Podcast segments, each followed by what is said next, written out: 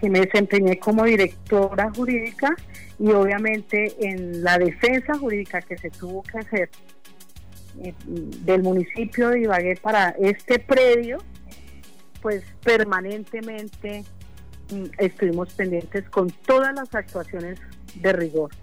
¿Qué se hizo en el momento? Y es bueno que la gente recuerde qué pasó con ese predio. Ese predio fue eh, cedido eh, en unas sesiones obligatorias al municipio de Ibagué.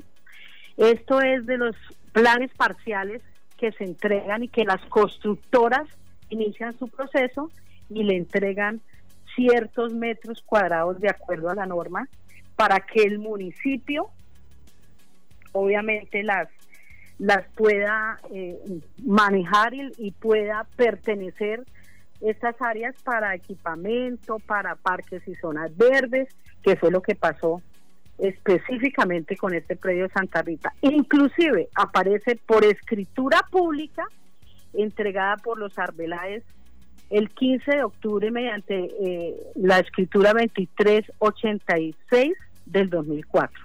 Se entregaron estas sesiones obligatorias, fueron 161.246.068 metros cuadrados que es un globo de mayor extensión que pertenece a la matrícula inmobiliaria 350 17 17 70 que eh, tiene una ficha catastral específicamente del predio Santa Rita, que es el norte.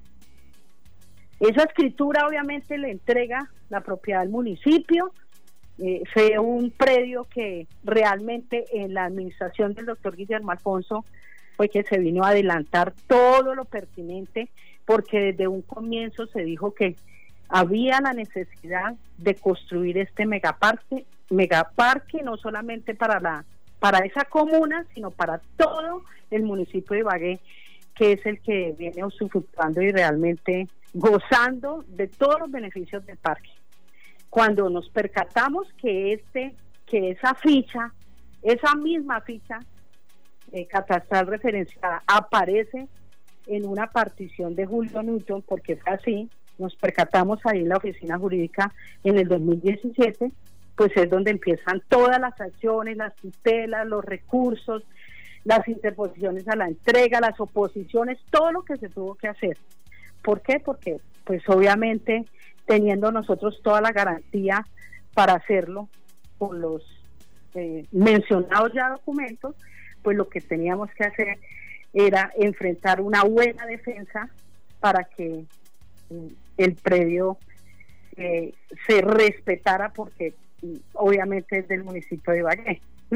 Claro. Lo que hizo la oficina jurídica al advertir que esa ficha catastral aparecía prácticamente una ficha para dos predios que era eh, Julio Newton y el municipio de Ibagué, lo que hizo fue solicitarle al, Instituto Geográfico Agustín Podaxi que son los, eh, los que los eh, autorizados para la ubicación de los predios eh, legalmente, que nos entregara la ubicación de cada predio para poder determinar las, la ficha que nos correspondía. Efectivamente, para el 18 de mayo del 2018 nos envían un informe de, la, de, de Ligal donde nos entregan las respectivas ubicaciones y con esto pues se hace la solicitud a la Oficina de Registro de Instrumentos Públicos. La, la Oficina de Registro le hace un estudio de títulos al tema y determina puntualmente que eh, determina puntualmente que que goza presunción de veracidad y exactitud eh, la ficha 350 1770 y el número de identificación catastral asignado al predio. Eso es lo que hace a todos los que nos están escuchando para que eh, la desinformación que está dando es que nosotros nos metimos allí como si fuera el predio de otras personas y que se ordenó, se ordenó la construcción porque sí, no, nosotros somos muy respetuosos de la ley y lo hemos sido siempre. Y frente a esa documentación, que se expide por la oficina de registro y la orden porque se da en una resolución, la 210 de noviembre del 2018, no recuerdo exactamente el día, pero en el 2018 se ordena por parte de la registradora la ubicación también de los predios. Que eso fue lo que eh, en un momento determinado esa resolución fue la que fue sometida, la que fue motivo de recurso de reposición en subsidio de apelación.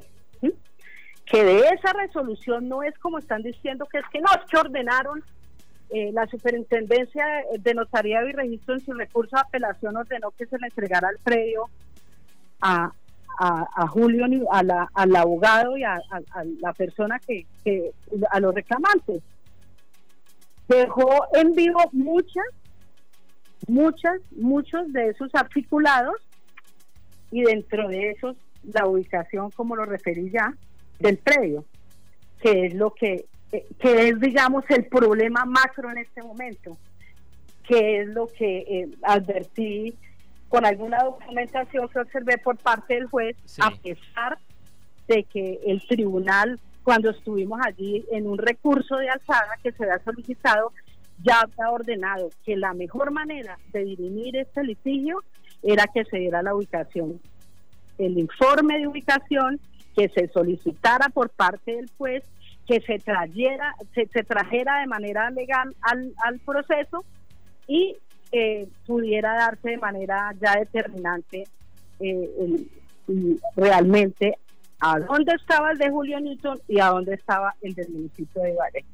Cuando se hizo la intervención del parque, ya se había dado la resolución referida y nosotros actuamos, solicitamos el certificado de libertad y tradición que fue expedido oportunamente por la Oficina de Registro de Instrumentos Públicos en atención a ello y teniéndolo en nuestro en ese momento, porque yo no sé qué habrá pasado en este tiempo, la actividad eh, jurídica que haya eh, esté haciendo el municipio de, de Ibagué, pues hasta ese momento tuvimos esos documentos que nos permitieron que el doctor Guillermo Alfonso, pues obviamente como representante legal del, del municipio y, y obviamente Infibagué a pesar de que tenía su autonomía administrativa y presupuestal, se ubicaran los recursos y por ser la competencia de ellos, se inició la construcción del parque.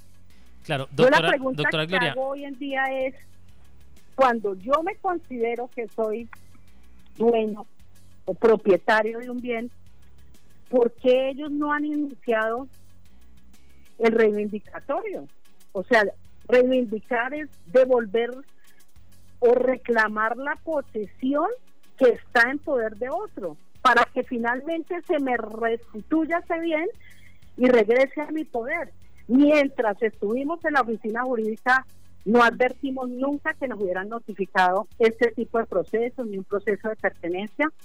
Obviamente que ellos estuvieron muy activos cada vez que se ordenaba la entrega, pues estaban allí los abogados, el municipio y este y este conflicto pues obviamente se ha extendido. Continúan las tutelas y pues tendrá que llegar a feliz término cuando se cumplan eh, los requerimientos del juez, de lo que ya se había ordenado por la oficina de registro y por el tribunal, que se ubicara el predio y que en su momento, mientras nosotros estuvimos ahí, no se hizo. Claro. Entonces es fácil salir a desinformar y lo puedo decir así, porque escuché esta mañana al caballero abogado Mora que decía que, que de manera fraudulenta nosotros habíamos cambiado la ficha. Cuando nosotros advertimos eso ya se había hecho. No, no sabemos cómo, porque resultó la ficha nuestra en otro en otro predio y allá en la sucesión de ellos, que es lo que estamos viviendo en este momento.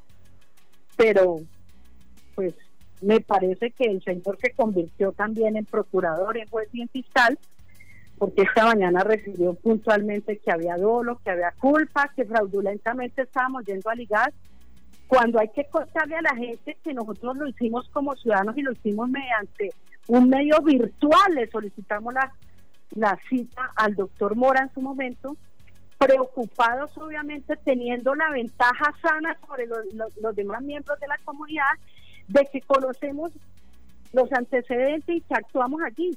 Y necesitábamos conocer cómo iba el proceso. Esa fue la pregunta y eso es lo que siempre hemos estado preocupados porque es una inversión alta, es un predio del municipio y siempre lo diré porque los, los, los documentos, la protocolización y todo lo dice así, el predio del municipio de Valle.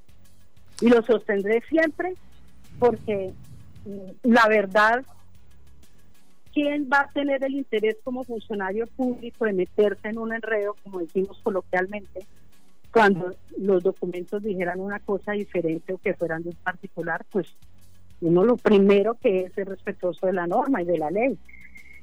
Entonces el proceso sigue y pues tendremos que seguir esperando cómo se cómo se cómo se desenvuelve todas estas actuaciones que obviamente que es un litigio dentro del debido proceso, el derecho a la defensa, que es un tema de orden constitucional, que lo hace el uno, lo hace el municipio, lo hacen ellos.